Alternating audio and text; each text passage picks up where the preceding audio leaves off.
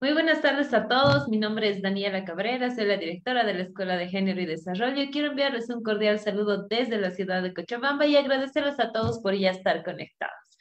Queremos iniciar recordándoles cómo inició la Escuela de Género.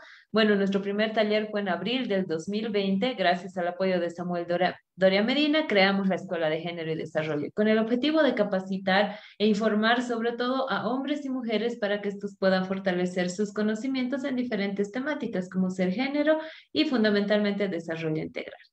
También queremos comentarles que hasta la fecha hemos realizado 75 exitosos talleres virtuales gracias a, la participación activa de todos ustedes. Se han realizado los talleres en diferentes temáticas como ser género, liderazgo, emprendimiento y es debido a la pandemia que la Escuela de Género se enfocó en temáticas relacionadas al COVID-19 y la salud en general. Y es en esta etapa en la cual actualmente nos encontramos.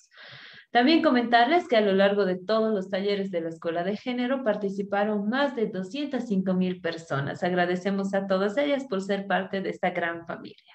También queremos comentarles que nuestros expositores participan de manera voluntaria y son profesionales idóneos y líderes en sus áreas de especialidad.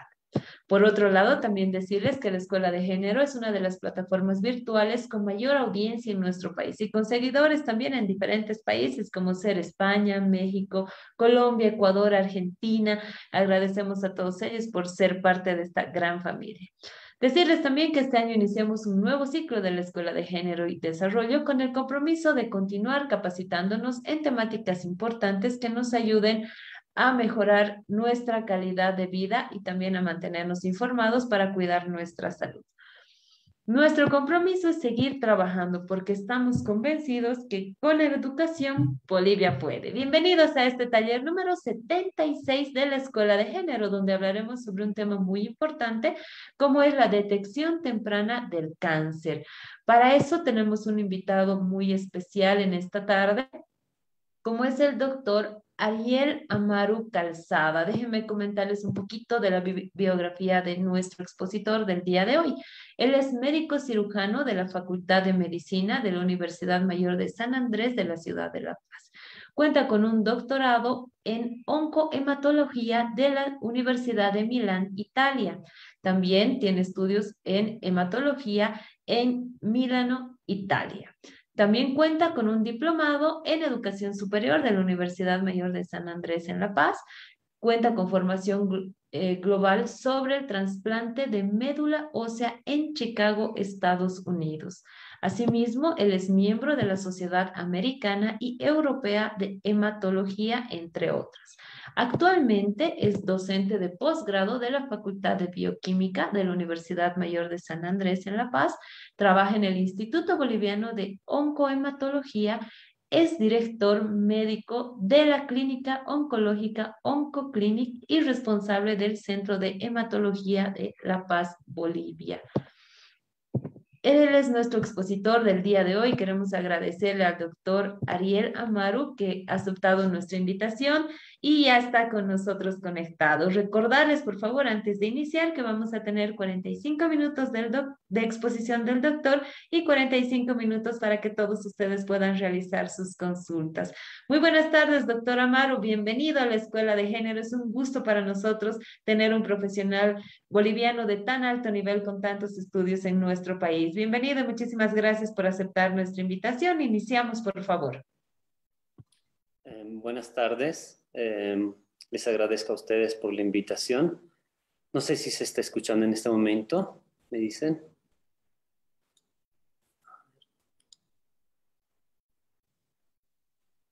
¿Se escucha?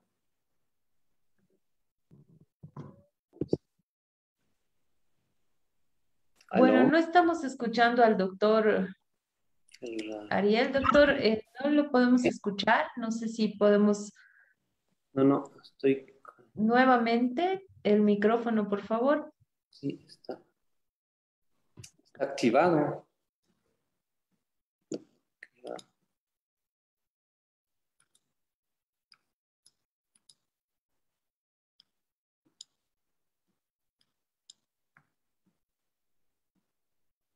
No, está activado.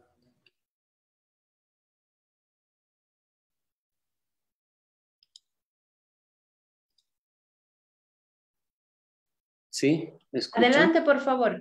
¿Ahora sí me escuchan?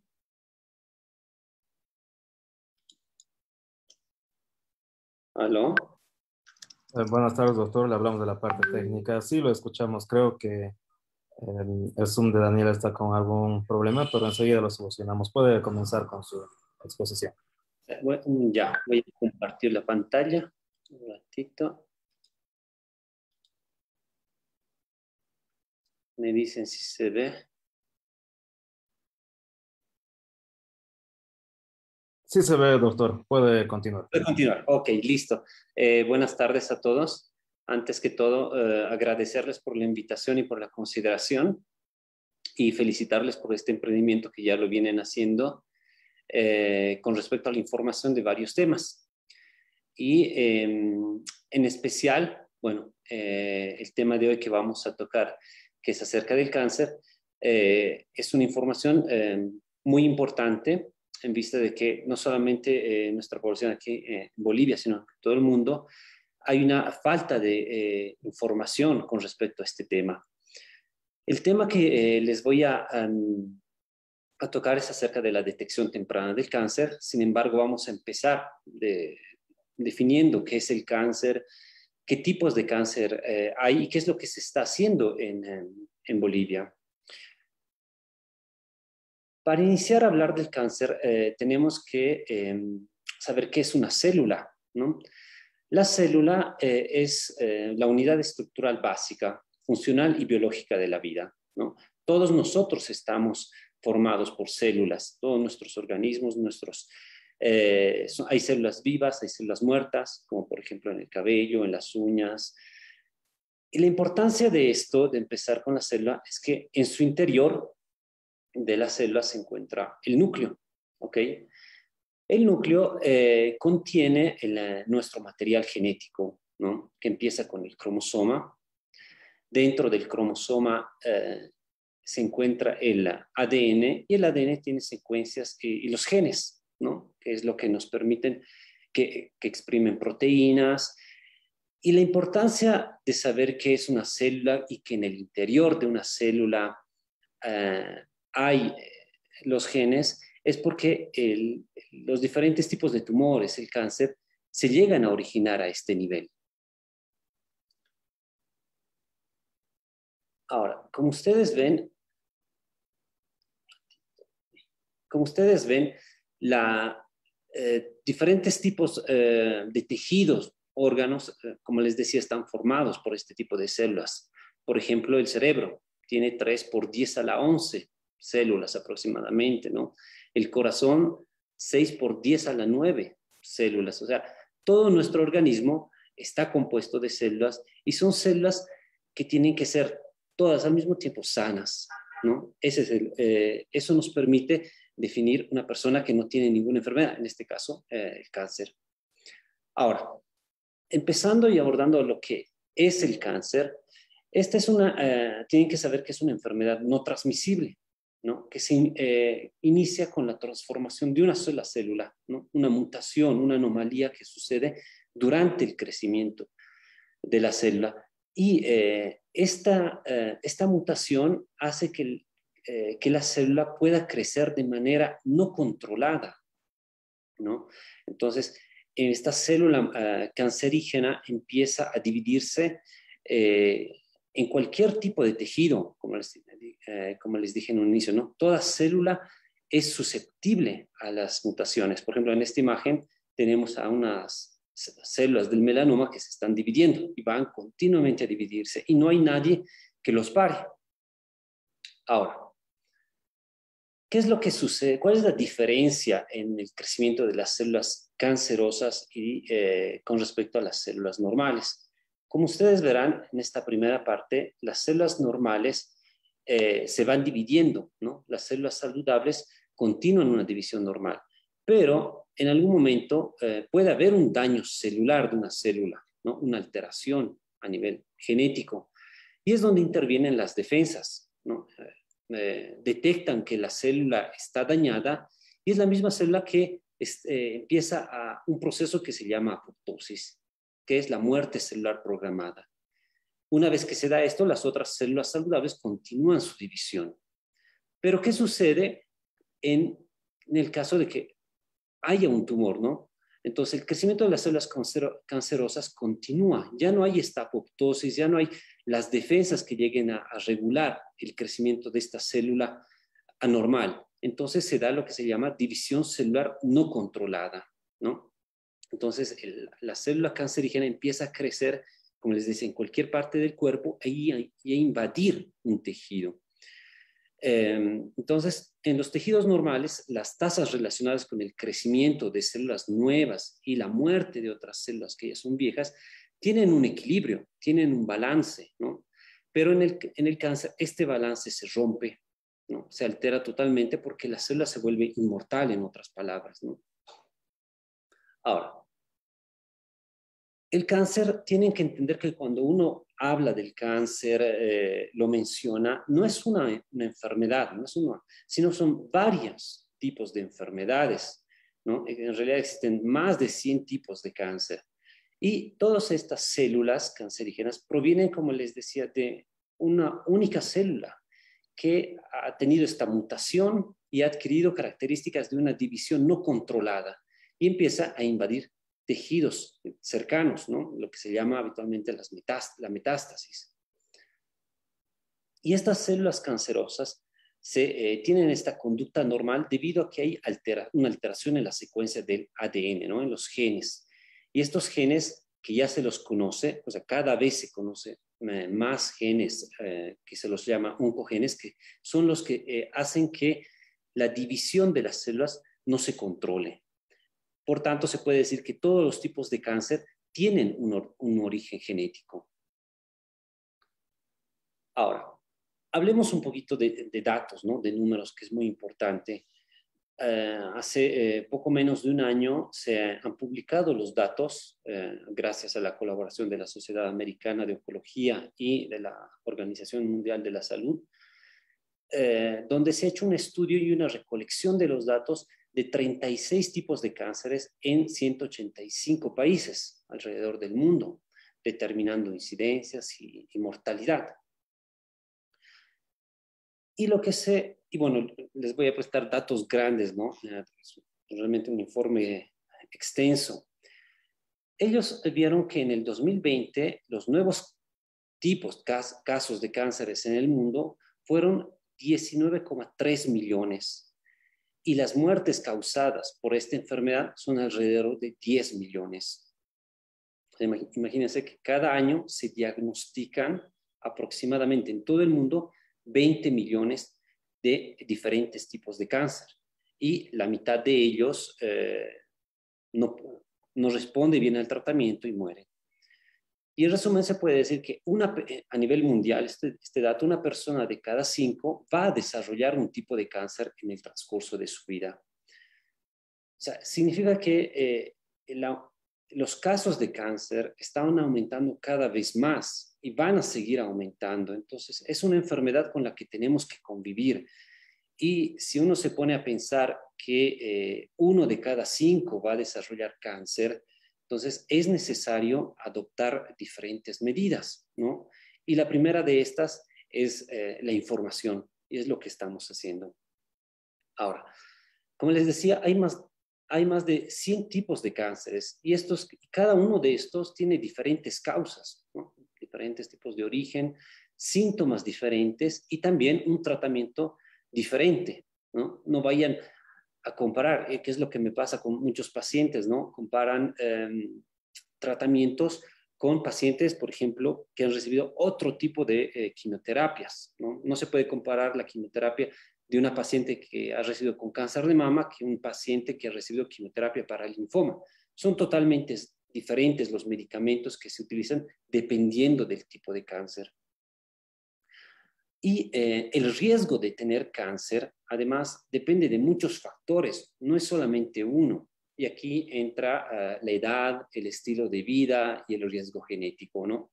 en grandes rasgos. Más adelante lo vamos a detallar.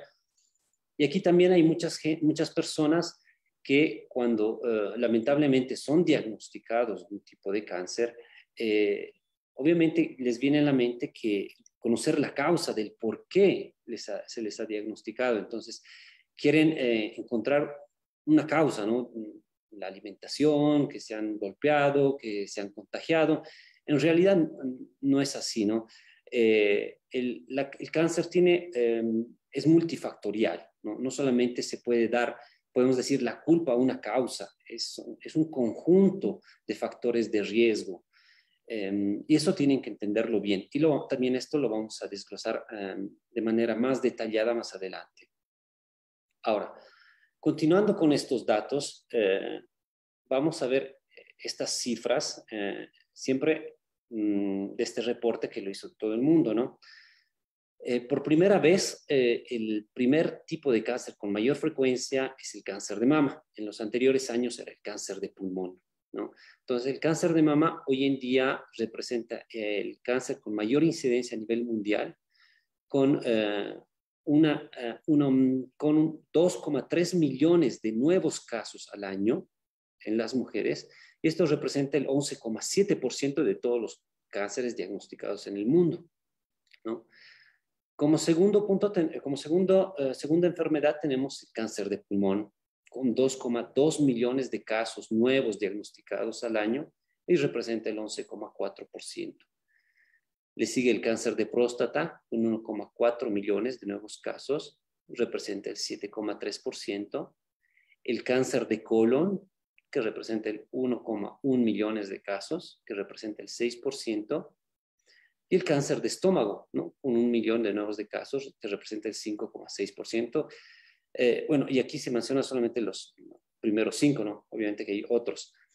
Pero también es importante saber de todos estos casos, que, es un número enorme, cuántos vienen, eh, o sea, cuántos vienen tratados y más que todos, cuántos llegan a vencer el cáncer. Y el dato que nos da este informe es el siguiente, ¿no? Del cáncer de mama, de los 2,3 millones de mujeres que se diagnostican al año, eh, de estos, seis, más de 680 mil mujeres llegan a morir por este tipo de tumor, que representa el 6,9%. Lo propio del pulmón, ¿no? de 2,2 millones que se diagnostican, 1.7 millones fallecen. En el cáncer de próstata, de los 1.4 millones, más de 300 mil casos llegan a fallecer. Entonces, eh, como les repetía, ¿no? en el 2020 se han diagnosticado 20 millones de nuevos casos del cáncer, que, ha roto las expectativas que se tenía desde hace 10 años. Ahora, pasando y eh, focalizándonos eh, en nuestro país, ¿no? ¿Cuáles son nuestros datos? ¿Cuál es nuestra realidad? Porque cada país tiene su propia realidad.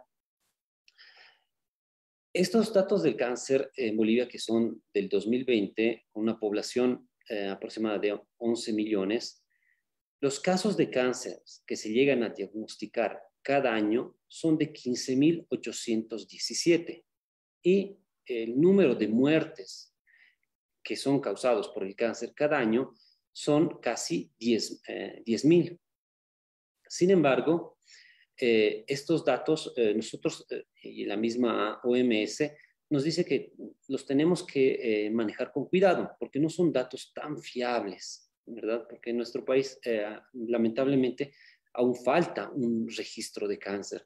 Entonces, probablemente los, estas cifras sean más elevadas de los que uno se espera. Y, lo, y esto es porque estos datos provienen principalmente de ciudades grandes, la Paz, Cochabamba, Santa Cruz, mientras que de las otras ciudades y de los otros departamentos no hay muchos datos que se pueden recolectar. Y no es que no existan, em, no es que exista el cáncer, sino que no llegan a ser diagnosticados de manera rápida o no se llegue a reportar de manera adecuada. Entonces, probablemente el número de nuevos casos sea mucho más elevado y al igual, el número de muertes también es elevado. Hoy en día en Bolivia, lamentablemente, se eh, sigue eh, eh, mm, el ítem de muerte de causa desconocida, ¿no? y eso probablemente incluya pacientes con cáncer que no han llegado a hacer un diagnóstico oportuno. Ahora, siempre en Bolivia, veamos de manera global tanto hombres y mujeres, ¿cuál es el cáncer con mayor incidencia? Si a nivel mundial el primer eh, tipo de cáncer con mayor eh, frecuencia es el cáncer de mama, esto no se refleja en Bolivia. El primer cáncer es el cáncer de cervix uterino. Cada año se diagnostica 1.985 casos, que representa el 12,5%. El segundo es el cáncer de próstata, o sea, cada año se diagnostican 1.729. Y el tercero es el cáncer de mama, seguido del cáncer de vesícula y cáncer de pulmón. Sin embargo, si nosotros queremos hacer un análisis em, más detallado, o sea, dividiendo entre varón y mujer, podemos ver que en el varón el cáncer de próstata es el de mayor frecuencia, ¿no? Representa un 25%, se diagnostican 1.729 casos. El de pulmón es el segundo, con 647 nuevos de casos, y el estómago es el tercero, con 500 casos de cáncer de estómago al año. Mientras que en las mujeres el cáncer de cervix uterino es el que ocupa el primer lugar, como lo decíamos, ¿no? Casi 2.000 casos de cáncer al año, que representa el 22%. El segundo es el cáncer de mama y el tercero es el cáncer de útero. Después viene el de vesícula y el de estómago. Ahora, eh, es importante eh, ver esto en nuestra realidad, ¿no? Cómo nosotros, eh, nuestras, nuestros datos son diferentes a nivel del mundo. Y ustedes, em, bueno, perdón, lo vamos a ver con más detalle en adelante, viendo nuestra realidad con respecto a, Latinoamérica y América y el resto del mundo. Esto es con respecto a la mortalidad, ¿no? el cáncer de cervix uterino la incidencia es de 36 casos en, en 100.000 habitantes. De estos 36, 18 llegan a morir, lo cual es muy alto, extremadamente alto. El de próstata eh, tenemos una incidencia de 32,4 y la mortalidad llega a ser del 8,6. Luego tenemos el cáncer de mama, que eh, llega a ser al 25.5 y una mortalidad del 7,3 eh, lo vamos a explicar más adelante, son datos muy altos comparados con nuestros vecinos en Latinoamérica y, ni qué decir, con países eh, desarrollados, industrializados. Ahora, si vemos eh, un panorama, el, panorama mundial, esto es en cuanto a los varones, la incidencia de cáncer. El cáncer de próstata de lejos es el que eh, tiene mayor incidencia, es más frecuente, como ustedes pueden ver. Em, estos datos eh, yo quisiera que se, eh, se, vengan analizados por nosotros, más que todo para la prevención, ¿no? para lo que va el tema, que es la detección, cómo nosotros podemos detectar el, cáncer de próstata y mejor aún, prevenirlo. Y como verán, como les decía, ¿no? el cáncer de próstata está, es uno de los cánceres con mayor frecuencia en, en las Américas, en África, en Europa. Y claro, hay excepciones en, eh, en Asia, pero eh, es, que es por la, por la, misma cultura que ellos tienen, que donde eh, está la incidencia de cáncer de pulmón es muy elevada. Hablando pero ya de las mujeres, aquí es un panorama totalmente distinto. Como ustedes pueden ver, el cáncer de mama es el que tiene mayor frecuencia de incidencia en casi todo el mundo, a excepción de pocos países. En América, en Bolivia, sigue siendo, como lo hemos visto en nuestros datos, eh, el cáncer de cervix uterino de mayor incidencia. En realidad somos el único país que tiene esta, este dato. Otros países son, por ejemplo, países eh, de la África subsahariana. Em, y esto es un, un, dato muy interesante porque se tiene que analizar, ¿no? Del por qué en nuestro país el cáncer de cervix uterino aún sigue representando, eh, tiene una alta incidencia y una alta mortalidad. Eso ya lo vamos a ver más adelante con respecto a la, parte de prevención, a las políticas y a la misma cultura ¿no? que, cambia en cada país. Luego tenemos la mortalidad. ¿No? La mortalidad eh, en nuestro país, eh, la mayor Em, incidencia de mortalidad, eh, como en varios países, en Bolivia es el pulmón, ¿no? Eh, esto es por varias razones, ¿no? A veces se llega a diagnosticar de manera tardía el cáncer de pulmón, y cuando ya se diagnostica de manera tardía, el tratamiento no es tan eficaz. ¿no? Y aquí, si bien los resultados son heterogéneos, los datos de Bolivia son acorde a, la realidad de Sudamérica y de muchos otros países. Pero si lo vamos a analizar nuevamente eh, en las mujeres, aquí encontramos de la misma manera que es particular Bolivia en cuanto al cáncer de cervix uterino, ¿no? En el mundo las mujeres mueren eh, por el cáncer de mama y después del cáncer de pulmón, pero en Bolivia la primera causa de muerte dentro de los tipos de cáncer es por el cáncer de cervix uterino, ¿no? Entonces, este tipo de enfermedad amerita ah, mayor, em, em, como les digo, mayor interés eh, por parte de la sociedad, por parte de las personas eh, em, que son responsables en el sistema sanitario, porque hay una baja información con respecto a este tipo de cáncer, porque solamente lo vemos en nuestro país, ¿no? que, la, que persiste la, eh, la incidencia y la mortalidad del cáncer de cervix uterino.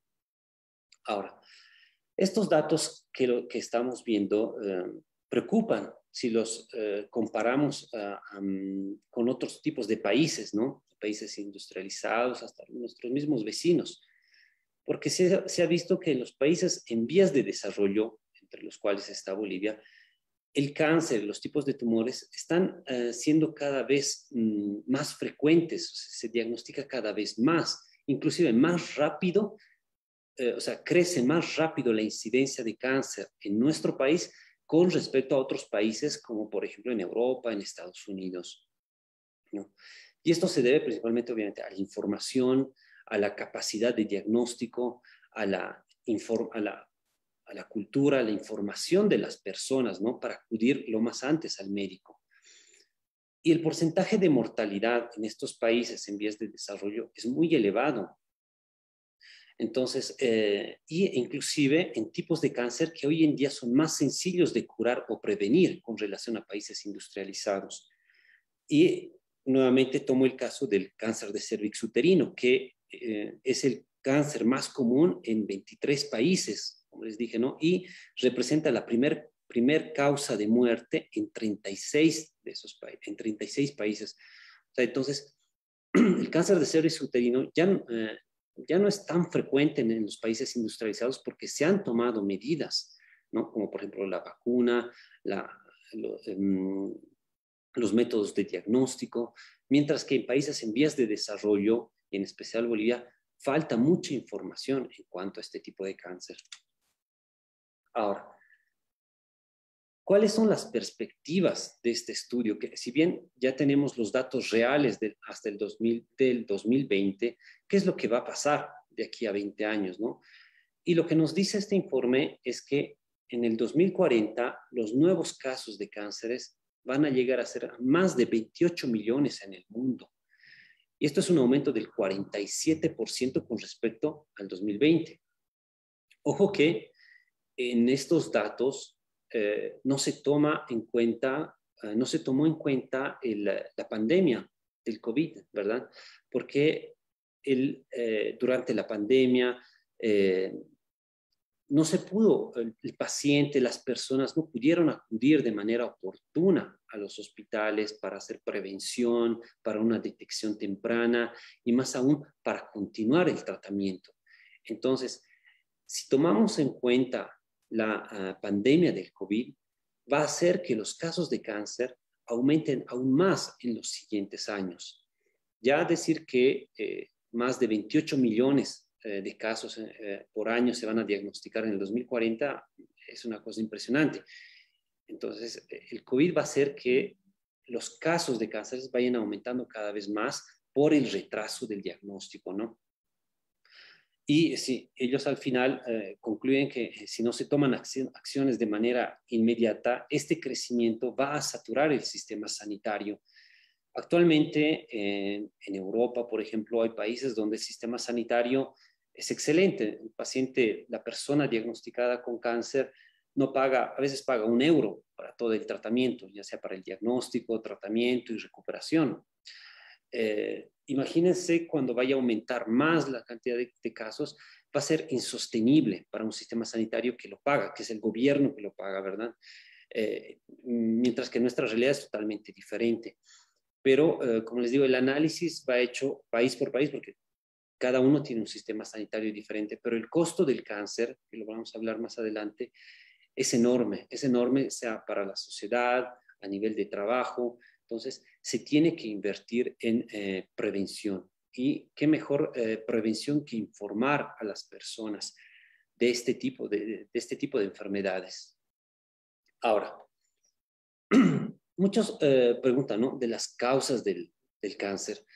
Eh, antes, eh, bueno, dentro de las causas del cáncer, nosotros tenemos que hablar de factores de riesgo, ¿no? que son em, em, los que pueden llegar, no solamente uno, o sea, el conjunto de ellos pueden aumentar el riesgo de que una persona pueda tener un tipo de cáncer. Entre los factores de riesgo tenemos el, el, alcohol, una mala alimentación, la dieta, entre estos, la edad, mientras eh, más mayor sea una persona, tiene mayor riesgo de tener un cáncer. Eh, gérmenes infecciosos, por ejemplo, ¿no? Estamos hablando, por ejemplo, en el cáncer de estómago, el Helicobacter pylori, que es el mismo que produce gastritis, está relacionado, es un factor de riesgo de desarrollar un tipo de cáncer gástrico. Lo mismo del cáncer de cervix uterino, el virus de papiloma humano, que puede, eh, es un factor de riesgo para el desarrollo de este tipo de cáncer. Entre otros están las hormonas, una inflamación crónica, la inmunosupresión. Recuérdense, por ejemplo, la inflamación crónica, eh, cuando un tejido de cualquier parte del organismo está en constante llamémoslo así, traumatismo, las células se tienen que regenerar una y otra vez, ¿no? Entonces, esta inflamación causa una, eh, un estímulo para el crecimiento y generación de más células que vayan a, contrarrestar esa inflamación, pero en ese crecimiento eh, puede, aumenta el riesgo de un error en cuanto a la división celular, como les dije, ¿no? Entonces, la inflamación hace que se dividan más células y en una de esas divisiones una célula sale mal y es ahí donde empieza eh, el cáncer. Lo mismo de la inmunosupresión, ¿no? Muchas personas por diferentes enfermedades, puede ser a estas autoinmunitarias, toman medicamentos que bajan las defensas y al bajar defensas nos hace susceptible a infecciones de afuera, a virus que, estemos, que tenemos adentro, pero ah, también hace que las defensas no actúen de manera adecuada contra las células tumorales que eh, todos los días lo tenemos. La, luz solar, la luz solar es un factor de riesgo, la obesidad, las radiaciones ionizantes eh, y sustancias en el ambiente que causan cáncer, por ejemplo, la contaminación. Las ciudades que están muy contaminadas, que no tienen eh, leyes, por ejemplo, para eh, controlar la emisión de, mm, por decirle, de, los autos, ¿no? Que, que, hoy en día, mientras más, eh, o sea, se, va al eléctrico, pero los, los que utilizan mucho, los que contaminan demasiado, los autos viejos, esos tienen en, sus partículas, en el, en el humo, eh, factores que pueden llegar a causar cáncer. Y finalmente, el tabaco. Recuérdense que el 35% de los tipos de cáncer pueden prevenirse, evitando estos factores de riesgo. Y si ustedes ven en esta tabla, eh, el 30% eh, depende de la mala alimentación. Hoy en día, eh, cada vez más, y esto se ve en países en vías de desarrollo, se está comiendo cada vez peor, se podría decir, ¿no? Es lo que se llama la comida chatarra, muchas grasas, muchas frituras, y eso es un factor de riesgo muy importante para desarrollar cáncer. Solamente la mala alimentación representa un 30%. Después está el abuso de alcohol, el exceso de alcohol, que es un 20%, y el 35% que es el tabaco, ¿no? que totalmente se puede evitar. Luego, aquí en la parte eh, rojita vemos que un 5 a 10% es un factor hereditario. Voy a hacer una paréntesis en esto porque también hay varios pacientes que preguntan eso porque tienen familiares que han tenido cáncer y son susceptibles, ¿no? Si, y vienen a preguntar si ellos pueden encontrar el cáncer. En realidad, esto depende eh, mucho de las mutaciones, ¿no? Vamos a regresar a, a lo que estábamos explicando al inicio. de las células. Hay dos tipos de, mutaciones, son las mutaciones germinales y las mutaciones somáticas. En breves palabras, las mutaciones germinales son las que nos heredan nuestros papás, y la más frecuente es en el cáncer de mama. Pero estas mutaciones que podemos heredar representan solamente un 5 a 10% de todos los tipos de cáncer, ¿no? Y principalmente es, el, es en el cáncer de mama. Entonces, si una, eh, por ejemplo, si una eh, hija tiene su mamá que tiene cáncer de mama, la hija tiene un alto riesgo de, de, de, contraer este tipo de enfermedad y ella tiene que hacer más prevención que otras personas. Pero a lo que me voy, solamente el cáncer, si queremos hablar de cáncer hereditario, este representa solamente el 5% y la mayoría de esto es del cáncer de mama. Las demás, que son las mutaciones somáticas, son mutaciones que se van adquiriendo durante nuestra vida debido a causa de los factores de riesgo, de diferentes factores de riesgo que causan alteraciones en las eh, secuencias de nuestro DNA. Ahora, con respecto a la detección temprana del cáncer, las tres medidas para mejorar el diagnóstico temprano del cáncer son el siguiente. Uno, la sensibilización, ¿no? La información al público acerca de los síntomas del cáncer y alentarlos a recurrir al médico cuando se detecte estos, ¿no? Eso es muy importante, la concientización. Em, recuerden que es el compromiso de cada persona de cuidarse a sí misma, ¿no? De estar atento. Y para eso sirven estas charlas, ¿no? De darles la información suficiente para detectar estos síntomas. Segundo, se tiene que invertir en el fortalecimiento y equipamiento de los servicios de salud. Mientras más rápido se haga un diagnóstico y más exacto, la posibilidad de cura contra el cáncer es mucho mayor, ¿no? Por ejemplo, en melanomas. El melanoma es un, cáncer bastante agresivo, pero si se detecta a tiempo, eh, basta un intervento quirúrgico muy pequeño para que el paciente se cure. ¿Entienden? Pero si ese melanoma lo dejan avanzar, hace metástasis, ya ahí la posibilidad de cura no existe y los tratamientos son eh, muy fuertes, pero no se van a una cura porque ya está bastante avanzado. Eh, además, eh, se tiene que velar por las, eh, porque las personas con cáncer tengan no solamente un tratamiento seguro y eficaz, sino tiene que ser acompañado. Recuérdense que em, cada persona que está diagnosticada de cáncer no es solamente la persona, está la familia detrás de eso, ¿no? Entonces, es muy importante cuando se habla de detección temprana del cáncer la información, ¿no? La información que va acompañada de una respuesta del sistema sanitario para realizar un diagnóstico temprano.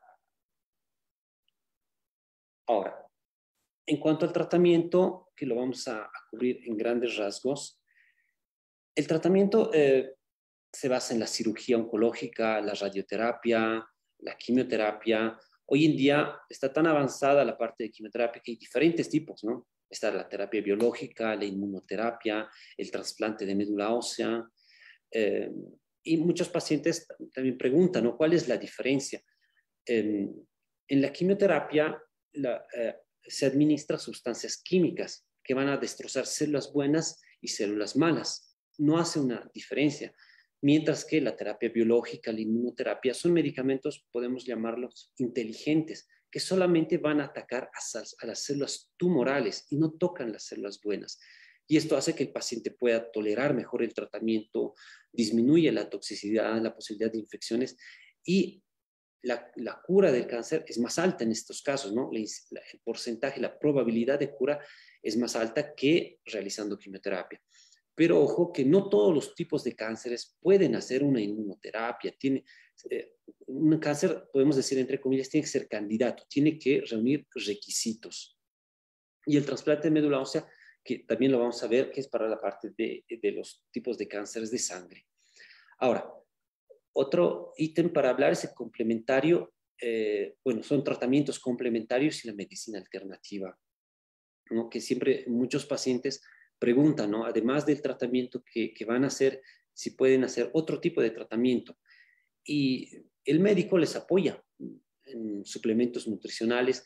La parte de psicología es muy importante también es un tema donde eh, puede apoyar en la parte, eh, no solamente psicológica, sino mm, en la parte de hacerle entender al, paciente que el hecho de tener cáncer no significa que se hayan terminado las opciones, ¿no? Se tiene que luchar y se puede curar el cáncer. Entonces, la actitud de una persona que está consciente de su enfermedad, que esté informada con respecto al tratamiento, al asumir esa actitud, al aceptarlo, es muy importante para nosotros, nos ayuda muchísimo, ¿no? Con respecto a otras personas que lo niegan la parte del cáncer, o sea, no quieren saber, no quieren que se les diga de tratamiento. Entonces, la actitud, en resumen, ayuda muchísimo eh, en, en el tratamiento del cáncer. También hay vitaminas y minerales, que son medicinas complementarias que sean aceptadas por el médico siempre y cuando no vayan a afectar el tratamiento principal, que puede ser la cirugía, radioterapia, quimioterapia, ¿no? Y siempre se consulta con el médico.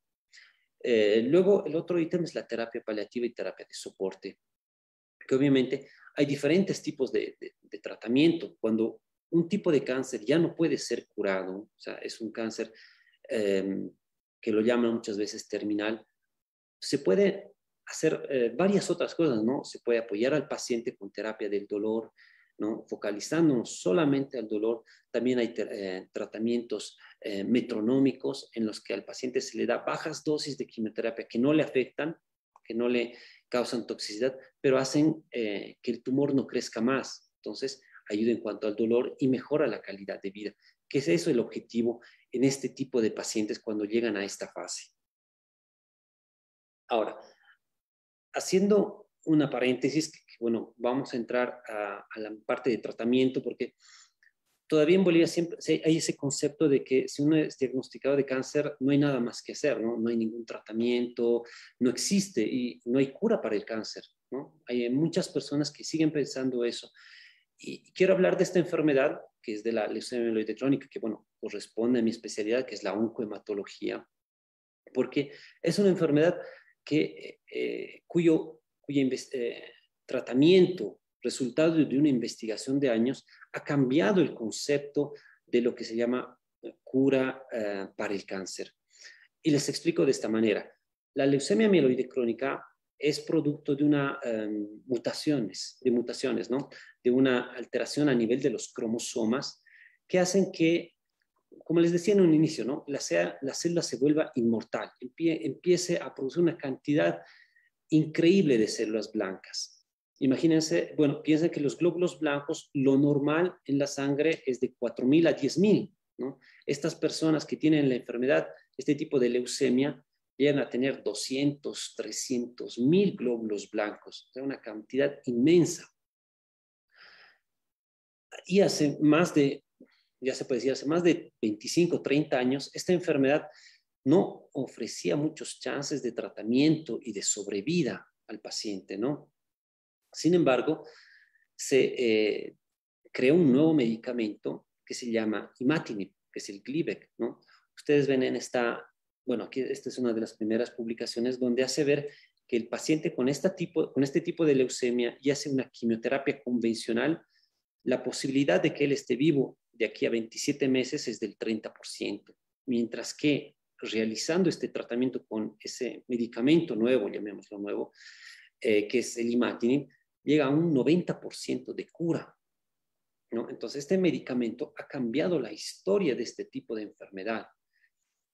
En resumen, este, las personas que llegan a ser diagnosticadas con la leucemia mieloide crónica, cuando hacían quimioterapia, solamente 3 de cada 10 se curaban y haciendo el medicamento, tomando el medicamento, porque se toma por vía oral, ni siquiera es tóxico, nueve de cada diez pacientes llegan a curarse, ¿no? Aquí vemos, antes se utilizaba en este tipo de leucemias la quimioterapia, el interferón, el trasplante de médula ósea, pero estos pacientes a los 72 meses iban muriendo. O sea, no era el tratamiento, si bien era un tratamiento que se hacía, no podía curar el cáncer porque el cáncer volvía si hubiese controlado al inicio, recaía el paciente. Sin embargo, con este medicamento, el imatinib, el Glivec, ha cambiado la historia. Como ustedes ven, pueden ver en la imagen, el Glivec, tomando el Glivec, casi más del 95% de los pacientes está vivo a los 72 meses. Entonces, por primera vez, y esto salió en la revista Time, se ha llegado a hablar de la eh, cura para el cáncer, ¿no? Con solo un medicamento tomando por vía oral, sin afectar la calidad de vida del paciente, el paciente se curaba, ¿no? Y de una enfermedad que antes necesitaba quimioterapia, trasplante, y aún así no iba bien. Entonces, este medicamento ha cambiado la historia del cáncer. Y esta historia se, se, está repitiendo, se ha repetido en muchos tipos de cáncer. Entonces, no es que se tiene que pensar que el cáncer es incurable. Sí hay tratamientos para el cáncer y cada vez son más accesibles. Esto estamos hablando desde hace más de 20 años. Ahora, sin embargo, vamos a tomar también un tema delicado que es el costo del cáncer. En Estados Unidos, un año de tratamiento con este medicamento llega a costar más de 90 mil dólares. O sea, imagínense, es un monto extremadamente eh, elevado, ¿no? Inaccesible. Y el costo, del cáncer cada vez está siendo más elevado.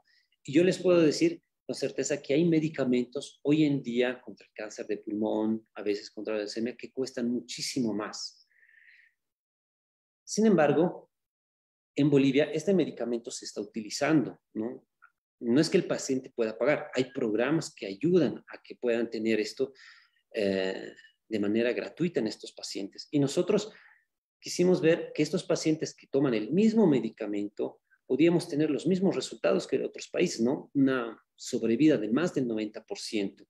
Y se ha hecho un estudio de 175 países con leucemia mieloide crónica que han estado tomando este medicamento. De estos pacientes, eh, de los cuales 64 eran mujeres y 111 varones, eh, la edad de diagnóstico era, son personas jóvenes, 39, eh, en los varones la media de edad era 39 años y en las mujeres de 46 años, ¿ya? Y eh, pudimos ver que la leucemia mieloide crónica representa el 0,08% de todos los nuevos cánceres en Bolivia. En Estados Unidos, por ejemplo, y en Europa es 0,4%. Pero les repito, estos datos es que que se tienen de las ciudades más grandes, no de las, de las otras ciudades, de los otros departamentos. Entonces, la casuística no es tan real. Vimos estos pacientes, como ustedes ven, de La Paz, de Cochabamba y de Santa Cruz, ¿no? Para este tipo de diagnóstico se necesita hacer rápido el, el estudio. Y ustedes entenderán que en Beni, Pando, Tarija a veces carecen de, no solamente de equipos para el diagnóstico, sino de especialistas que puedan diagnosticar y tratar esta enfermedad. Entonces, no es que en los demás departamentos, les repito, no hay ese tipo de casos, es que no se tienen los datos y los pacientes, las personas lamentablemente siguen muriendo de causas desconocidas. Pero la finalidad de este, eh, y bueno, otro, otra cosa particular en cuanto al cáncer, y ustedes lo, seguramente lo han visto, eh, es decir, que eh, en los cánceres, a veces mm, escucho decir a colegas o a pacientes, que en Bolivia el cáncer se da a, personas jóvenes, ¿no? Y en nuestro estudio, en este caso en la leucemia mieloide crónica, de los más de 100 pacientes que fueron diagnosticados, todos tenían una media de edad de 42 años. Y en Latinoamérica era de 41 años, ¿ok? Pero si comparamos con relación a Estados Unidos, la media de, en la que se diagnostica es de 64 años y en Bolivia en 42. Entonces uno se puede preguntar por qué en Bolivia se diagnostica en personas tan jóvenes. Lo que pasa es nuestra, eh, es, el, es, eh, es, nuestra población, ¿no? La población de Sudamérica, de Bolivia, es muy joven. ¿no? Hay pocos ancianos, hay, la cantidad de personas que tienen más de 60 años en Bolivia es muy poca, mientras que las personas que tienen entre 35 y 45 representan la mayor cantidad de la población. Y este tipo de enfermedades tienen picos, ¿no? Tienen incidencias, unos a los 40 años y otros más a los 60 años. Y, eh, y, eso, y esto les hago ver para que eh, no haya ese concepto, ¿no? De que en Bolivia se da más, en eh, porque se de jóvenes con respecto a los países industrializados que se les da a los más mayores, ¿no? No es así. Hay picos de la enfermedad que habitualmente, les repito, es alrededor de los 40 años y es otro alrededor de los 60 años. Y a medida que la población envejece de un país, la incidencia del cáncer aumenta cada vez más. Ahora, eh, a esto yo me iba. Si bien, miren, les hablaba de este medicamento que es casi milagroso y que llega a curar prácticamente al paciente en Europa, en Estados Unidos, más del 90% de los países, de los pacientes que toman este medicamento llegan a curarse. Pero vean en Bolivia, eh, la realidad es totalmente diferente, ¿no? Dándoles al paciente ese mismo medicamento, ¿no? La probabilidad de vida en ellos no es 90, es menos del 60%. Inclusive a los 15 años llega, a los 10 años llega a ser al 40%. ¿Qué significa? Que si yo doy ese, en otras palabras, si yo doy ese medicamento a un americano, a un europeo, el 9 de cada 10 de ellos van a estar vivos de aquí a 15 años. Mientras que en Bolivia solamente 4 de cada 10 van a estar vivos tomando el mismo medicamento. Y esto tiene que ver muchísimo con la cultura.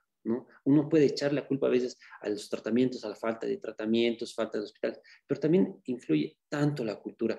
Si le estamos dando al paciente el mejor medicamento, es a veces, muchas veces es la disciplina del paciente, a veces se siente bien, lo deja, eh, prefiere hacer otro uso de ese medicamento. Y las consecuencias son estas, ¿no? Entonces, en este estudio que vemos acá, que es un seguimiento de 15 años para ver cómo, cómo es la realidad en Bolivia, vemos que estamos muy por debajo de, la media latinoamericana. Entonces, nuestro país tiene varias particularidades en las que tenemos que trabajarlas. En los niños lo propio, ¿no? En los niños que tienen este tipo de enfermedad, más del 90% llegan a curarse. En Bolivia es apenas el 60%, ¿no? Luego, ahora, eh, esta en esta parte, haciendo una paréntesis, eh, nuevamente en una revista sale acerca del cáncer en el año 37, ¿no? Eh, donde el cáncer era una enfermedad totalmente desconocida, era un misterio para los médicos, o sea, no se sabía qué hacer cuando un paciente tenía cáncer porque no se llegaba a diagnosticar bien, no había tratamientos. Entonces, eh, todos los países, ah, me voy a esto, todos los países, Europa, Estados Unidos, no es que han sido perfectos, no, es que tienen los mejores medicamentos. Ellos se han aprendido a combatir el cáncer. Y esto les digo, miren, es una revista del 37 donde el cáncer era totalmente una cosa, una enfermedad desconocida. Entonces, lleva un proceso el conocer, tratar el cáncer, saber los datos. Y Bolivia está en ese proceso, ¿no? Eh, pero es muy importante eh, que en este proceso eh, ser asesorados, ver la eh, experiencia que tuvieron otros países, nuestros mismos vecinos, los otros países industrializados, de cómo pudieron, cómo han combatido el cáncer, ¿no? Porque la incidencia de cáncer en ellos, si bien es alta, la tasa, el porcentaje de cura también es elevado, cosa que nosotros no lo vemos. Aumenta la incidencia de cáncer, pero también aumenta la mortalidad. Entonces, al cáncer se, los está, se está llegando cada vez a conocer más y más y se está creando, gracias a la investigación, medicamentos que hacen realmente maravillas. Ahora, eh, espero no estar pasándome del tiempo. Eh, haciendo un breve paréntesis, igual, sigue eh, igualmente con los tratamientos. Em, no es que en Bolivia estamos retrasados del todos, ¿no? hay esfuerzos de varios grupos de médicos los oncólogos eh, eh, en, implementar nuevos protocolos que están adaptados en nuestra realidad. Eso tienen que, quisiera que, lo entiendan también. Si bien en el cáncer hoy en día todo, todo tiene un tratamiento, eh, un protocolo ya hecho, un protocolo estandarizado, ¿no? Si un paciente tiene cáncer de, de pulmón, se lo estadifica y se da los tratamientos. O sea, no hay nada más que inventar, ya está todo escrito. Sin embargo, no muchas veces se dispone de estos medicamentos por los costos, como ustedes han visto, elevados que implica tratar diferentes tipos de cáncer. Entonces, nosotros tenemos como país en vías de desarrollo, tenemos que adaptarnos a lo que tenemos, pero tenemos que usarlo bien, ¿no? Y ver cómo nos está yendo con ese protocolo que estamos adaptando. Y una historia particular es el trasplante de médula ósea. Ustedes entenderán, la médula ósea es un órgano que se encuentra dentro de los huesos, ¿ya? En cada hueso se encuentra la médula ósea, que es la fábrica de la sangre. La fábrica de la sangre eh, es, como, eh, es producir componentes de la sangre, ¿no? Los glóbulos rojos, están las defensas, las plaquetas, y esta médula ósea, dentro de esta médula ósea, cuando hay una mutación de estas células, una falla, eh, da como resultado enfermedades hematológicas y entre estas la más frecuente es la leucemia. Ahora, hablemos del trasplante de médula ósea en Bolivia. El trasplante de médula ósea en Bolivia, em, en general, en realidad, el trasplante de médula se puede realizar tanto para enfermedades de la sangre como para enfermedades que no son malignas. O sea, ¿a qué me refiero? Em, el trasplante de médula ósea se hace en leucemias, linfomas y mielomas, que son em, tipos de cánceres bastante agresivas, pero también sirven para otros tipos de enfermedades que no son eh, tipos de cánceres, por ejemplo, la anemia plástica, inmunodeficiencias, la talasemia, la anemia de células falciformes. Ahora, ¿qué es un trasplante de células progenitoras hematopoyéticas? Este es un procedimiento eh, para pacientes que tienen un cáncer u otras enfermedades que llegan a afectar la médula ósea, como les decía, ¿no? inmunitarias o genéticas. Y el objetivo del trasplante es restablecer toda la función hematopoyética, o sea, hacer que parta nuevamente la fábrica de la sangre y que parta de manera adecuada, reemplazando la anterior fábrica que era defectuosa y estaba dañada, o sea, había células cancerígenas con mutaciones. ¿no? Ahora, hay diferentes tipos de trasplantes de médula ósea. Se pueden mencionar el trasplante halogénico y el trasplante autólogo. El trasplante halogénico que se hace con mayor frecuencia en los pacientes con leucemia es donde una persona recibe la médula ósea de un donador, de otra persona, que puede ser eh, un hermano que es genéticamente compatible con él o de una persona extraña a él, pero que es igual, genéticamente igual a esa persona. El trasplante halogénico, como les decía, es más, eh, se utiliza con mayor frecuencia en las, eh, en las leucemias que no responden a la primera línea de tratamiento, que es la quimioterapia.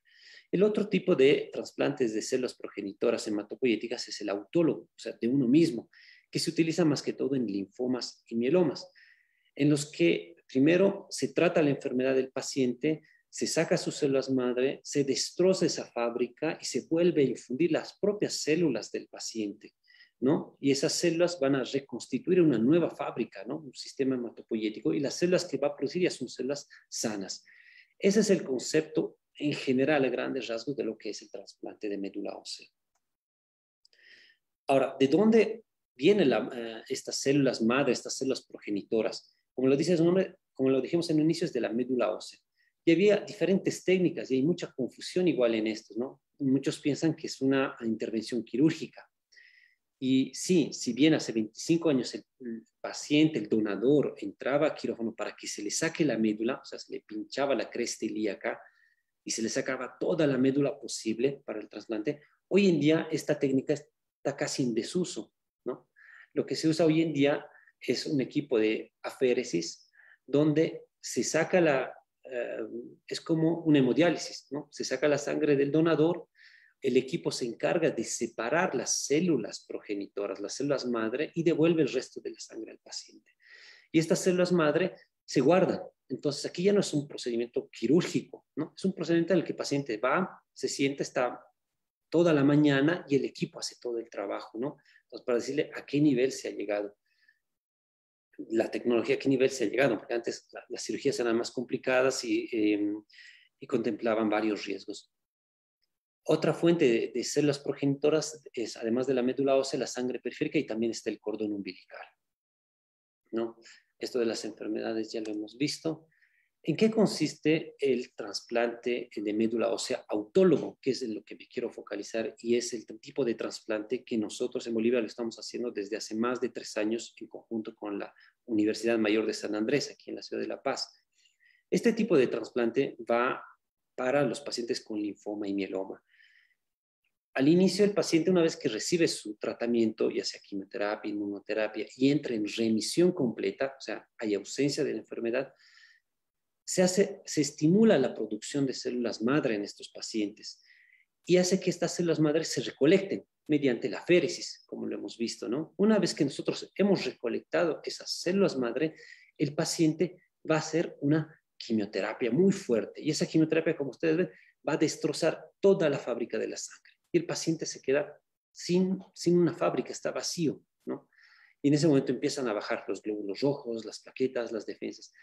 Pero en ese, es en ese instante donde se vuelve a infundir las células madre al paciente y ese es el trasplante de médula ósea, ¿no? Se vuelve a infundir estas células buenas y estas células buenas van a la médula donde está todo completamente vacío y van a construir de poco a poquito, se puede decir fábricas, ¿no? Para que empiecen a producir sangre, plaquetas y defensas.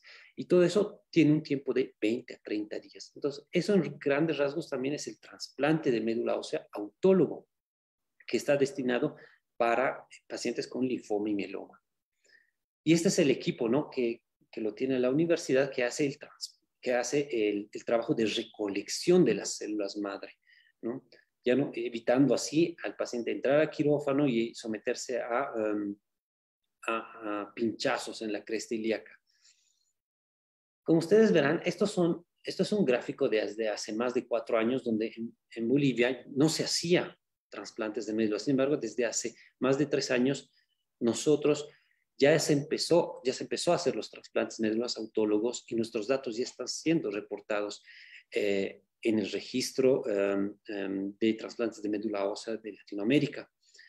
Pero les digo esto porque, y les hacía ver ese, esa imagen anterior de esa revista, todo tiene su tiempo, ¿me entienden? O sea, si bien Bolivia es la última eh, en muchas cosas, pero las cosas se están haciendo y se tienen que hacer.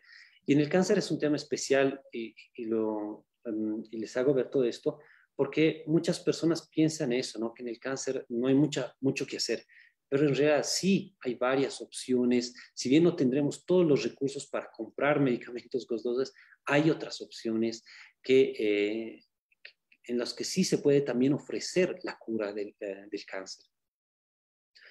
Por ejemplo, bueno, aquí hay unas eh, fotos de del centro, con el primer centro que iniciamos, donde son em, centros, unidades que están acordes eh, a los requisitos de la, mm, de la Unión Europea para realizar trasplantes de médula ósea, ¿no? Desde la pared, los filtros de aire, los filtros EPA, la presurización de los ambientes, o sea, todo, todo, absolutamente todo tiene que entrar dentro de los eh, requisitos para hacer trasplante porque son pacientes muy delicados que cualquier infección los puede matar, en otras palabras. Entonces, todos los ambientes tienen que ser muy limpios. Y esta es la foto, por ejemplo, de hace más de tres años de nuestro primer paciente con linfoma al que le hicimos trasplante. Es una persona de 42 años, papá de dos hijas, que hoy en día está curado. ¿no? Ya después de tres años se puede decir que el paciente eh, ha llegado a la cura. Y, y, él fue uno de nuestros, como les decía, el primer paciente que hicimos el trasplante autólogo ahora estamos llegando ya casi a los 10 pacientes con trasplante,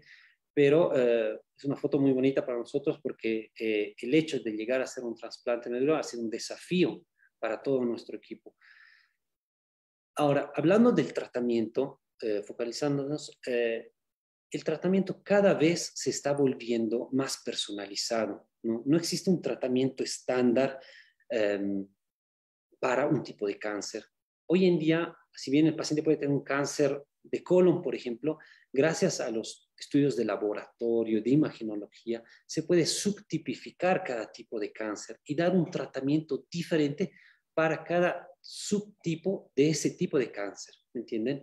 Entonces, y hace que los resultados sean mejores.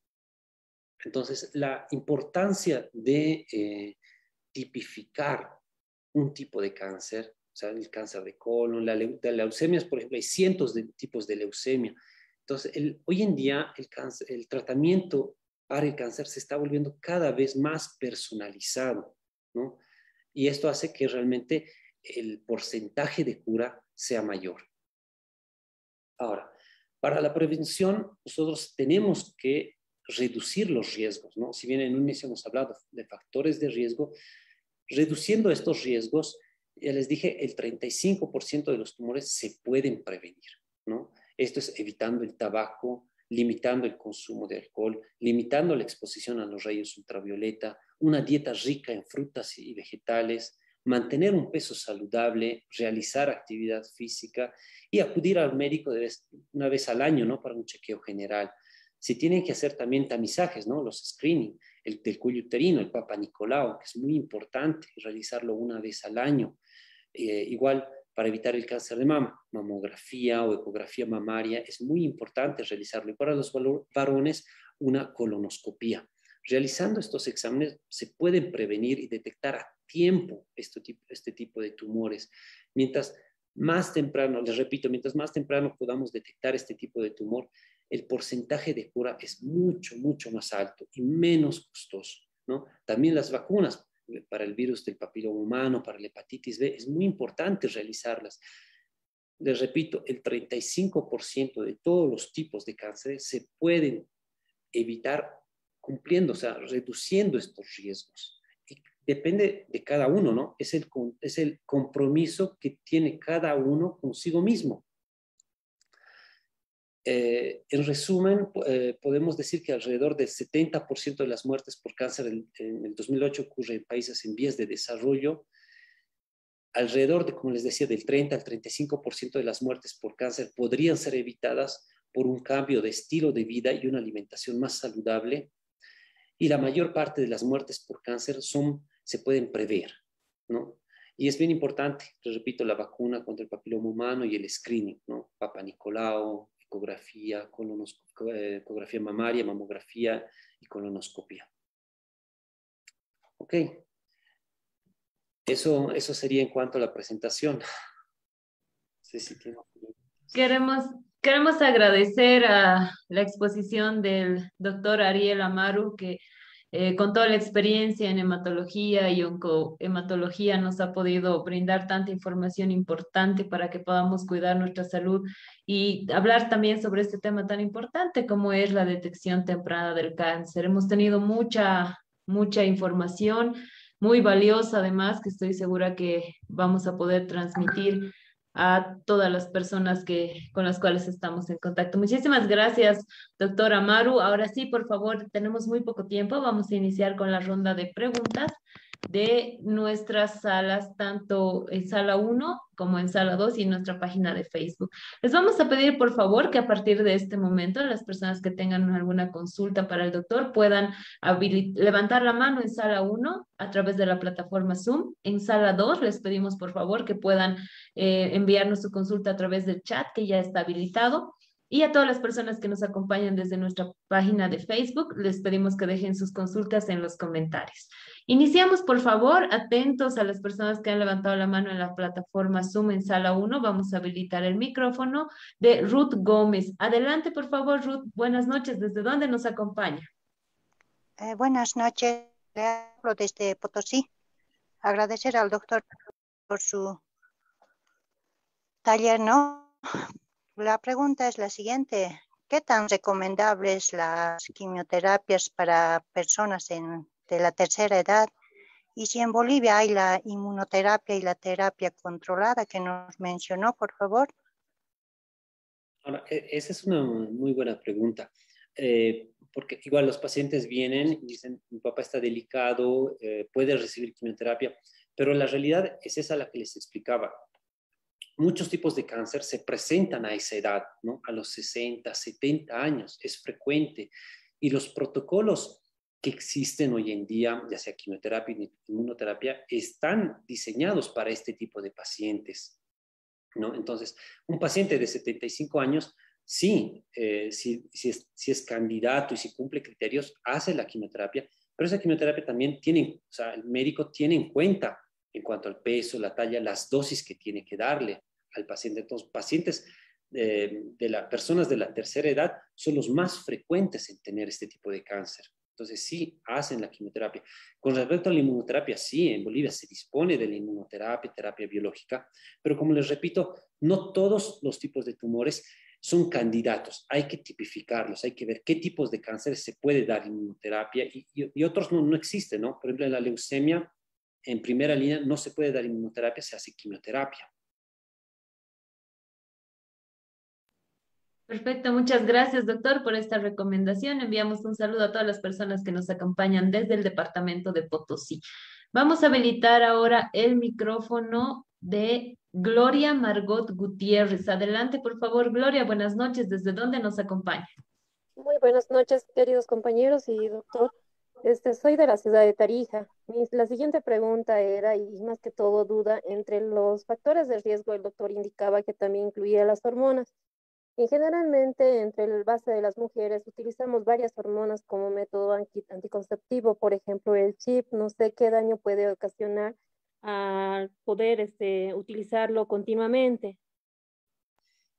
Eh, es una buena pregunta. Cuando se refiere a terapia hormonal, muchas veces eh, se refiere, bueno, lo que no se refiere al factor de riesgo es aquellas personas, mujeres, que entran a la etapa de menopausia, ¿ya?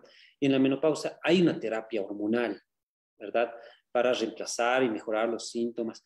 Y, es, y se ha visto que esta terapia hormonal eh, tiene un mayor factor de riesgo de llevar un tipo de cáncer. O sea, este, eh, el factor de riesgo de, eh, a causa de las hormonas se basa en este grupo de personas que van a hacer este tratamiento en la etapa de menopausia. Muchas gracias, doctor, por esta recomendación. Enviamos un saludo también a todos los amigos que nos acompañan desde la Chura Tarija. Continuamos, por favor. Vamos a habilitar ahora, perdón, nos vamos a ir hasta sala 2. Estamos con muy poco tiempo ya. Omar Iriarte, doctor, nos dice, ¿una buena alimentación puede promover la formación de células madre a los 30 años? Eh, no, bueno, es diferente. Las células madre, no, hay diferentes tipos de células madre antes que todo, ¿no? Pero no, hay una cosa que, eh, una alimentación que vaya a mejorar o a producir células madre, eso no. Muchas gracias, doctor. Continuamos en sala 2. Eh, Gabriela Rojas Rivera nos dice, muy buenas noches, gracias por compartir sus conocimientos con nosotros. Mi pregunta es la siguiente, ¿qué probabilidad hay que un paciente curado de cáncer vuelva a padecer la enfermedad? Mm, bueno, en líneas generales, hablando de todo tipo de cáncer, el paciente que... Em, cuando el paciente ha terminado el tratamiento y no tiene eh, signos o alguna señal del cáncer, se le llama remisión completa, o sea, ausencia del cáncer. Pero no se lo puede llamar curado, porque la probabilidad del riesgo de que recaiga, de que vuelva a aparecer el tipo de, cáncer, existe. Sin embargo, si pasan cinco años eh, después eh, de la última quimioterapia y no ha presentado ningún signo de síntoma de cáncer, el paciente recién después de los cinco años se puede decir que se ha curado del cáncer. Y la probabilidad de que regrese después de los cinco años es mínima, mínima, inexistente. Pero durante los primeros cinco años, el paciente tiene que estar con cuidados, o sea, tiene que seguir acudiendo al médico, haciendo controles para ver eh, la mínima señal, ¿no? De que nuevamente está volviendo el cáncer. Muchas gracias, doctor, por esta recomendación. Continuamos, por favor. Ahora sí nos vamos hasta nuestra página de Facebook, donde Maricruz Guarachi tiene una consulta para usted y nos dice, buenas noches, disculpe una pregunta. ¿Una persona que no tiene hijos puede tener cáncer y cuánto sería el porcentaje de probabilidad? Eh, perdón, no, no, no, se, interrumpió, no le escuché. Perdón, nuevamente, doctor. Maricruz Guarachi nos dice, ¿una persona que no tiene hijos puede tener cáncer y cuánto de probabilidad en porcentaje? Eh, una persona que no tiene, o sea, tiene el mismo riesgo de que una persona que haya tenido hijos, en otras palabras. No es que el hecho de no tener hijos le favorece o algo así. No, no, no es un factor, no es un factor de riesgo, un factor que vaya a, a hacer que tenga más o menos cáncer, el tener o no tener hijos. Muchas gracias, doctor, por esta aclaración también. Estoy segura que es una, una información muy importante para la gente que nos acompaña. Luis Cala nos dice desde Facebook también, ¿existe algún tratamiento preventivo con plantas medicinales en cáncer de próstata? ¿Es recomendable, doctor, algún tratamiento con plantas medicinales para algún tipo de cáncer? Eh, como lo mencionaba, hay Mm, terapias alternativas, ¿no? Terapias que pueden ayudar o estimular eh, el apetito, pero eso siempre tiene que ser consultado con el médico y no tiene que interferir con el verdadero tratamiento, que puede ser la, quimioterapia y la radioterapia. pueden ser suplementos, puede ser, mm, por ejemplo, en cosas naturales me viene la echinacea, que en algunos los recomiendan, pero son recomendaciones.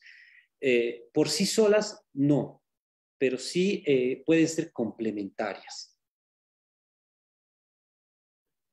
Muchas gracias, doctor. Continuamos, por favor. Carlos Saavedra, también desde Facebook, nos dice, una persona que tuvo cáncer hace muchos años y actualmente tiene sudoración excesiva en la noche, ¿significa que está volviendo el cáncer, doctor?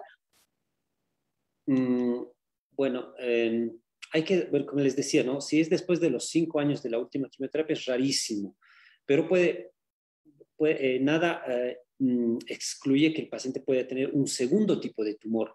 Recordemos que las quimioterapias son sustancias químicas que afectan también las células buenas y al afectarlas puede hacer crear mutaciones y pueden haber segundos tipos de tumores más adelante, más adelante, después de los cinco o seis años. Hay, hay muchos de esos casos. Em, pero esto de la sudoración excesiva, uno tiene que estar atento. Cuando es excesivo, por ejemplo, eh, en la noche se cambia el pijama, o sea, moja toda la almohada, eso es un, síntoma de un tipo de enfermedad. Por ejemplo, los linfomas, los linfomas no Hodgkin, eh, el paciente llega a tener una sudoración excesiva nocturna. Excesiva me refiero a eso, mojar la almohada, cambiarse el pijama. Ese es un signo del linfoma no Hodgkin. Entonces, tiene que estar atento y acudir al médico y el médico le va a realizar marcadores tumorales para excluir eso, ¿no? Muchas gracias, doctor, por esta recomendación. Ahora sí, retornamos a sala 1, por favor, y vamos a habilitar el micrófono del doctor Javier, Ricardo Javier Chapi. Adelante, por favor, doctor. Buenas noches. ¿Desde dónde nos acompaña?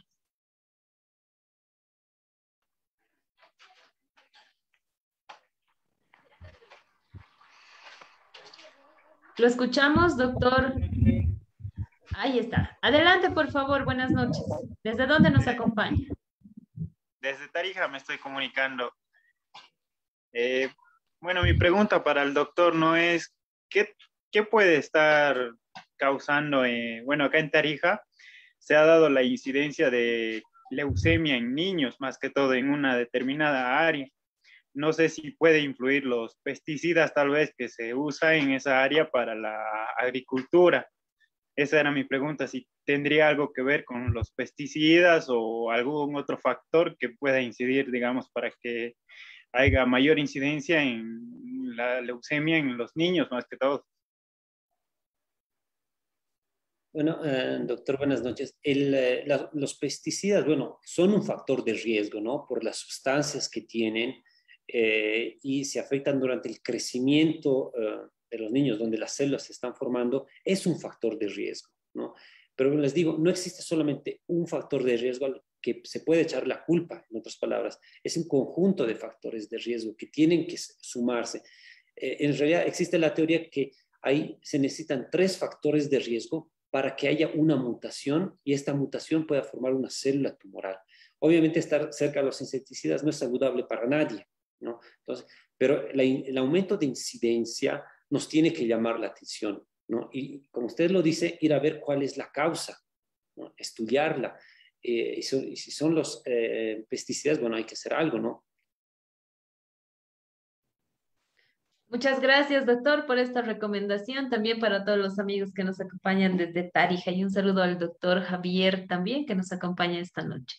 Vamos con las últimas preguntas, con las últimas dos preguntas, por favor, doctor, para usted. Eh, perdón, vamos a habilitar ahora sí el micrófono de Analía Flores Huanoco. Adelante, por favor, Analía. Buenas noches. ¿Desde dónde nos acompaña?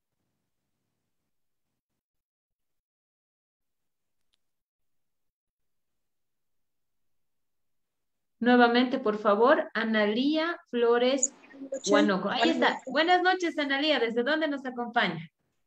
Desde San Ignacio del departamento de Santa Cruz. Quería hacerle una pregunta al doctor y felicitarlo por la exposición. Eh, quería saber qué, qué, qué, factores o qué tipo de cosas debe evitar una persona que ya tiene úlceras gástricas para no generar un cáncer de estómago. Por favor, esa es mi pregunta. Ya, a ver, eh, una buena pregunta, ¿no? Porque muchos padecen de este tipo de, de Pero hay que ver si, eh, si tiene o no eh, este bichito que es el Helicobacter pylori, ¿no? El Helicobacter pylori, como les decía, es un factor de riesgo para desencadenar, para producir cáncer gástrico. Ahora, si el paciente no tiene eh, este, este bichito y tiene úlceras persistentes, como la gastritis crónica, eh, tiene que realizar una buena dieta, una buena dieta baja en, comidas con, con condimento, picantes, o sea, cosas más saludables porque la gastritis, como lo dice su nombre, es una inflamación del estómago y toda inflamación implica un aumento de la producción de células y es ahí donde en el, en, el estímulo excesivo de la producción y crecimiento de células que puede haber un error. Entonces, todo, mejorando la dieta, la gastritis también va a mejorar. Pero eh, eso sí, como usted a su pregunta, la, gastritis eh, puede llegar a ser un factor de riesgo por la misma inflamación. Entonces, la dieta es la, es la clave es el tratamiento ahí. Muchas gracias, doctor, por haber, eh, habernos dado esta tremenda exposición. Estoy segura que ha podido resolver muchas dudas que tenían las más de 2.500 personas que se han conectado en esta noche. Bueno, por favor, lamentablemente hemos llegado a la parte final. Hay muchas preguntas todavía para usted, eh, tanto en Sala 1, en Sala 2 y en Facebook. Sin embargo, nos hemos quedado sin tiempo, pero hemos tenido mucha información muy valiosa. Le agradecemos por haber estado esta noche con nosotros. Por favor, sus últimas recomendaciones y sus palabras de despedida. No, gracias a ustedes. Eh, por la invitación, por la consideración y felicitarlos más que todo por esta iniciativa que, como les decía, es muy importante. Los medios de comunicación, estas actividades juegan un rol muy importante en la información. Recordemos que la prevención es un arma muy importante para este tipo de enfermedad que es el cáncer. Y una prevención y una concientización de la población hace, eh, nos ayuda a evitar el cáncer. Entonces, cada uno, no solamente para sí mismo, sino recomendando a las familias una buena dieta, disminuir el consumo excesivo de alcohol, del tabaco, mejora, el mejorar este, el estilo de vida, vamos a prevenir el cáncer. Muchísimas gracias. Queremos agradecer a nombre de todos los que nos hemos conectado en esta noche, a nombre de la Escuela de Género también, doctor, por haber aceptado nuestra invitación. Muchísimas gracias y estoy segura que pronto nos volveremos a reencontrar para poder seguir hablando sobre este tema tan importante como es la prevención del cáncer y seguramente muchos otros temas más. Muchísimas gracias. No se vaya todavía, le vamos a quitar un par de minutitos, por favor. Estamos llegando a la parte final de nuestro taller. No queremos irnos sin antes agradecer a Samuel Doria Medina por apoyarnos en la realización de los talleres de la Escuela de Género. También agradecer al, doctor Ariel Amaru, que ha estado esta noche con nosotros, un, un, profesional con mucha trayectoria en nuestro país, muy reconocido, que se ha presentado esta noche de manera voluntaria para poder compartir todos sus conocimientos con nosotros. Y bueno, decirles que no se olviden que nuestros talleres de la Escuela de Género son los días martes a partir de las 18.30. En nuestro taller número 77 de la Escuela de Género, que se va a realizar este martes 23 de noviembre a partir de las 18.30, vamos a hablar sobre un tema muy importante también, como es la alimentación para diabéticos. Así que estoy segura que va a ser un taller muy importante también, donde vamos a tener mucha información acerca de la importancia de la alimentación para poder eh, cuidar también a la gente que está con diabetes, puede ser nuestros amigos o la población en general que, nos, que tiene, tenemos alrededor nuestro. Bueno, me informan que, que Samuel Doria Medina está con nosotros. Eh, por favor, si me confirman antes de despedirnos, por favor.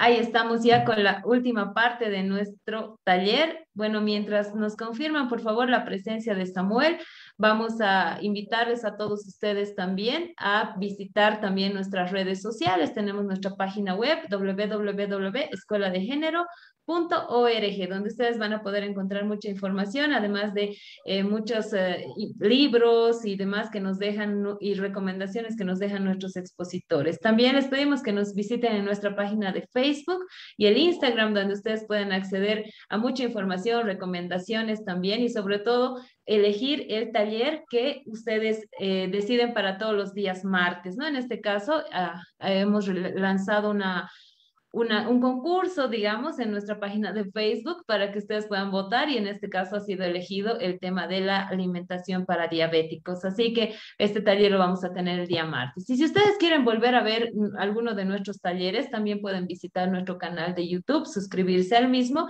y van a poder encontrar todas las grabaciones de nuestros 77 talleres de la Escuela de Género. Por otro lado, si ustedes solamente quieren escuchar los audios, también hemos habilitado nuestra página de Spotify para que eh, ustedes puedan encontrar también en esta plataforma los audios de los diferentes talleres de la Escuela de Género. Bueno, si me confirman, por favor, si ya está con nosotros eh, Samuel Doria Medina, por favor, entiendo que que ya se está conectando con nosotros. Agradecerles a todos ustedes por participar en este taller número 76 de la Escuela de Género. Ahí estamos, van a poder ustedes, eh, ahí estamos. Bueno, por favor, si me confirman en, ahí está. Adelante, por favor, Samuel. Buenas noches. Bienvenido al taller número 77 de la Escuela de Género, donde hemos tenido un expositor de lujo, como es el doctor eh, Ariel Amaru, que ha estado hablando con nosotros sobre este tema tan importante como es la detección temprana del cáncer. Así que adelante, por favor, te escuchamos. Bienvenido y a nombre de toda la familia de la Escuela de Género te agradecemos por tu apoyo constante para la realización de los mismos.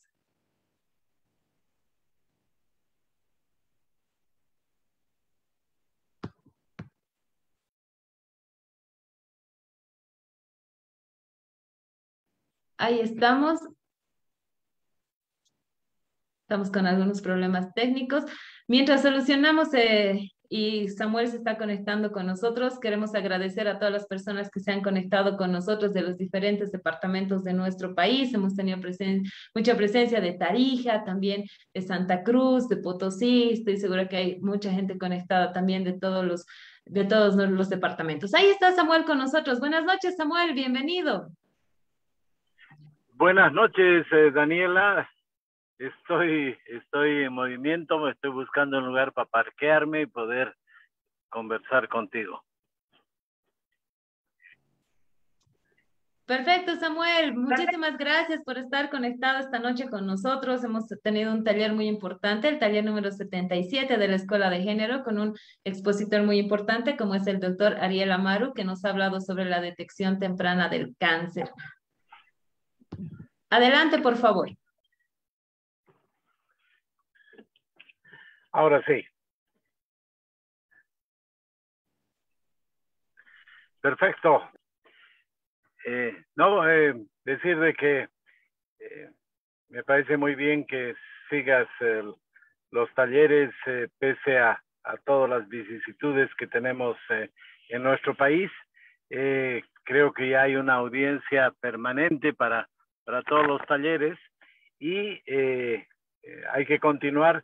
El tema elegido es realmente un tema eh, muy importante porque yo tengo la experiencia de, una de mis hermanas que le detectaron a muy temprana edad cáncer y gracias a que fue a tiempo, ella pudo salir adelante y en mi familia no es un, no es un tabú el cáncer porque con la detección temprana, eh, varias de mis hermanas han, han tenido algún problema en alguna parte del cuerpo, pero con una detección temprana y un tratamiento adecuado han podido salir adelante. Entonces, desde ese punto de vista, eh, yo tengo esa experiencia y lo más importante eh, es para las mujeres hacerse su chequeo anual, anual, el Papa Nicolau, la mamografía desde cierta edad, y para los hombres también, eh, especialmente el tema del cáncer de próstata, hay que estar midiendo a través de los análisis el PSA. Eh, y si uno tiene cualquier, eh, cualquier problema, hay que ir rápidamente al médico. Si se detecta algo a tiempo, con seguridad hay, hay solución. Y no hay duda que la mejor medicina es la medicina preventiva. Entonces, me parece muy apropiado que una persona experta como es el, el doctor haya podido hablar sobre ese tema y ayudar a las personas a que eh, puedan, puedan hacer una detección temprana del cáncer y no tengan el problema porque en muchos casos, eh, si no hay detección temprana, eh, ya cuando duele, cuando molesta, es, es tarde. Entonces, te felicito por, por ese tema elegido. Es el tema de la medicina preventiva. Creo que deberías hacer varios talleres de, de la medicina preventiva y con qué periodicidad la gente debería hacerse eh, revisar y no esperar a tener alguna falencia, alguna enfermedad recién para hacerse revisar. Eso es lo que, eh, lo que les puedo decir y eh, muy buenas noches.